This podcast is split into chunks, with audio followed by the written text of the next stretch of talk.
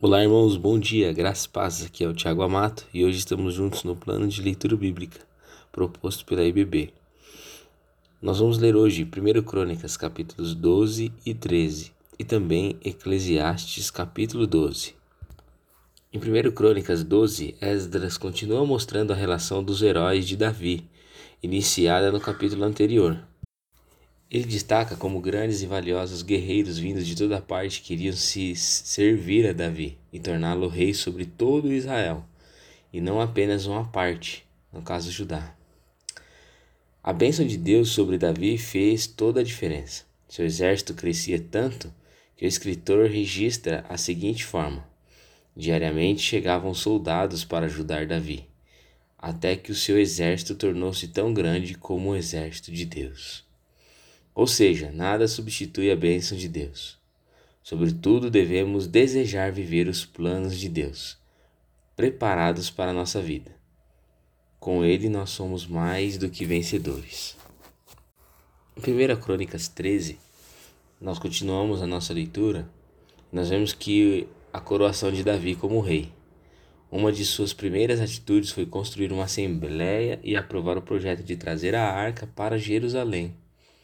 Todos os líderes, soldados e o povo aprovaram o projeto de maneira unânime. O rei estava contando com o apoio massivo de seus liderados e foi pessoalmente à frente de todos. Ao chegar em Kiriat Jeraim, onde ela estava, eles colocaram a arca sobre os carros, puxado por bois. Durante a viagem, ela tombou e Uzá tentou segurá-la com as próprias mãos, algo que era proibido. O Senhor havia dito a Moisés que apenas os sacerdotes e os levitas podiam transportar a arca.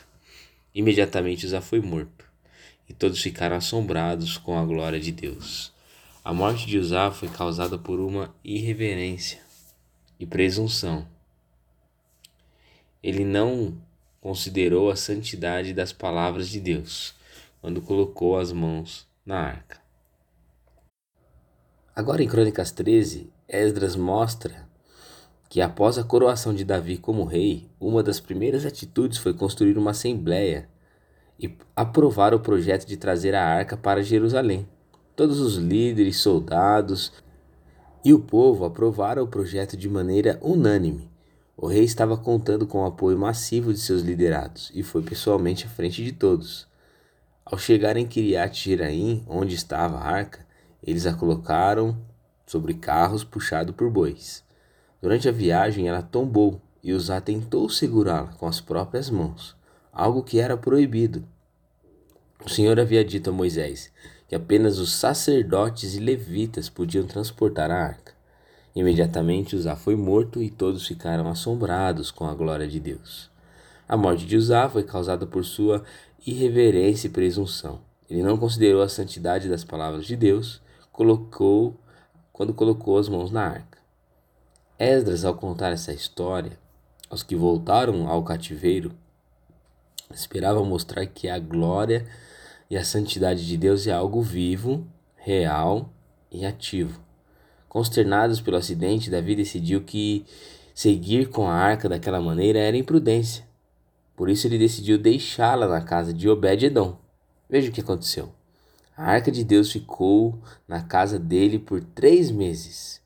E o Senhor abençoou sua família e tudo que possuía.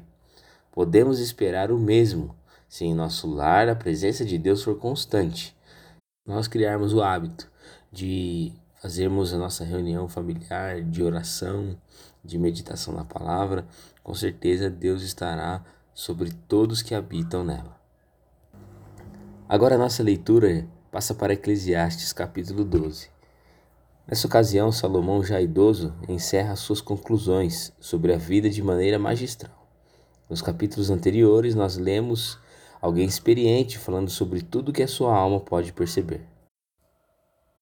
Mas ele não conclui com o desânimo, provocado por tais impressões. Ele nos aconselha a buscar a Deus enquanto ainda podemos achar, antes que a possibilidade de, desenvolver um relacionamento profundo e empolgante com o Senhor nos sejam tiradas, antes que a morte feche os nossos olhos e tenhamos a, e a oportunidade.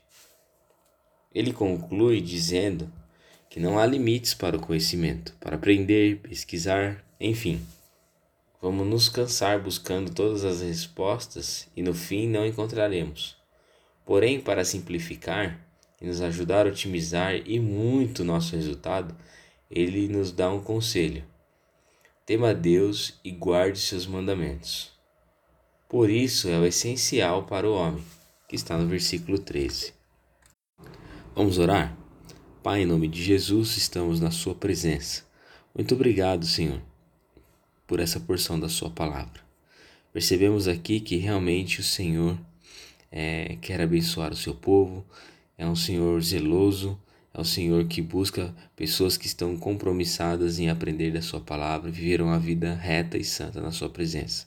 Que o Senhor nos ajude a buscar fazer isso da melhor forma possível, mesmo com as nossas falhas, com os nossos erros, que a nossa intenção seja das melhores possíveis para fazer é, que o reino do Senhor continue crescendo, levando o Evangelho para as demais pessoas e vivendo uma vida de santidade. Abençoe esse dia dos meus irmãos, aqueles que estão ouvindo esse áudio, para a honra e a glória do seu nome. Amém.